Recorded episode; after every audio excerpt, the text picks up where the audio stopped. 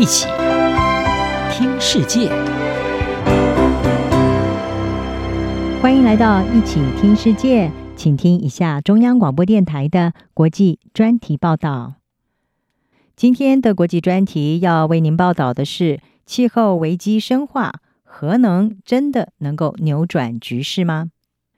全球最重要的年度会议，也就是联合国气候变化纲要公约第二十六次缔约方会议 （COP 二十六）在十一月十三号已经落幕了。有将近两百个国家在经历两个星期的激烈争辩和谈判之后，终于达成了一项折中协议——格拉斯哥气候协议。而这也是有史以来在协议当中首次的明确表述，要减少使用煤炭计划，同时承诺为发展中国家提供更多资金来帮助他们适应气候变化。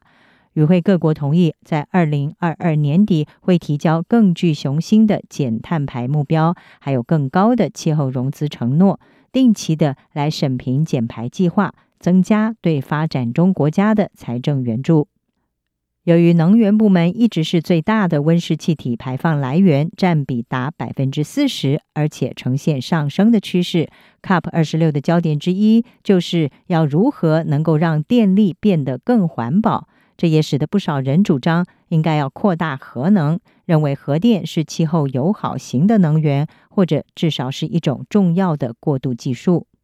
对此，国际能源总署的署长葛罗西他表示，气候危机可能给核能带来新的生机。他认为核能可以加快从化石燃料过渡的速度，但是车诺比还有福岛核灾这些事件让人记忆犹新，再加上核废料存放问题，让核能发电一直受到质疑和排斥。如今，随着气候危机的加深，还有摆脱化石燃料的迫切需要，人们的态度可能会再一次发生转变。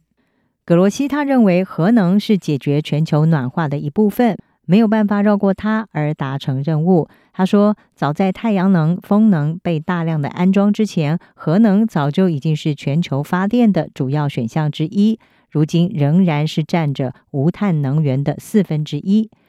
世界各国目前正致力希望达到地球升温控制在摄氏一点五度内的目标，这是地球所能够负担的极限，以避免频繁的热浪、干旱、暴风雨、水患，还有作物欠收所带来的毁灭性灾难。科学家们是表示，想要遏制失控的全球暖化，必须要在十年内将全球温室气体排放量减少将近一半。但是事态似乎是往反方向发展。十一月初所发表的一份报告就指出，二零二一年的碳排放量仍然是在增加当中，甚至可能会创下历史记录。国际能源总署就警告，到二零二三年碳排放可能会达到新高，而这也使得人们将注意力重新的集中到了核能发电上，尤其是在天然气价格上涨的情况之下。格罗西他说，核能技术不但可以加速汰除化石燃料，还可以推动应对气候影响所需要的新技术，包括寻找抗旱作物到消灭蚊子等等。但是他也承认，这存在着严重的风险。二零一一年日本三一一地震导致福岛的核电厂反应炉熔毁，也动摇了人们对核能的信心。而核能业者至今没有办法找出核废料的终极处理方法，也是一大问题。但是葛罗西认为这些问题并不能够抹杀核能的贡献。从统计上说，核能的负面影响，他认为比其他能源少很多。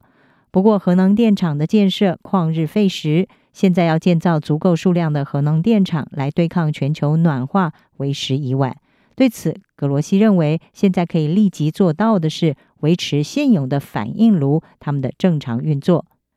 事实上，许多设计运转四十年的核电厂，在获得国际能源总署监督之下，已经能够再延长六十年的运作许可。格罗西他表示，有什么发电科技能够比提供近一百年电力更具效用呢？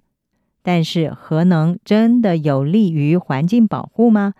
事实上，几乎没有任何形式的能源是全无排放的，核能也不例外。在铀的提取、运输和加工过程当中会产生排放，核电站漫长而复杂的建设，拆卸过程当中也会释放二氧化碳，最后必须要按照严格的标准来运输和储存核废料，同样的也会有排放的问题。柏林工业大学教授威勒尔他就表示，核能支持者忽视了许多的因素，例如核废料永久储存库的建造和运营，还有核废料的运输和核设施的拆除。所有的研究都指向同一个方向，就是核电并不是没有排放。此外，核电是不是真的更环保也是有疑问的。专家表示，如果把核电厂的整个生命周期计算在内，核能的确是比煤或者是天然气等等化石燃料更环保。但是如果和可再生能源相比的话，则是有相当大的差距。支持扩大核能者的论点是，如果没有核电，能源领域的气候绩效就会恶化，但是威勒尔教授表示，对核能贡献的看法过于乐观。事实上，核电厂建设时间太长，成本太高，没有办法对减缓气候变化产生明显的影响。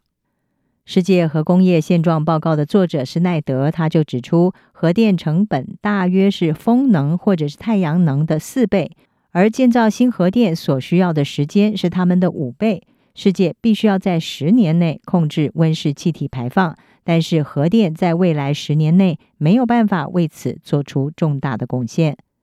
绿色和平组织的核子专家哈佛坎普他也指出，考虑到核能的高成本，还有核能技术将会耗用掉扩大可再生能源的重要财政资源，而事实上，可再生能源能够提供比核能更快、更多和更便宜的能源。从这个意义上来讲，核能并不是气候友好能源。以上专题由杨明娟编辑，还请听播报。谢谢您的收听。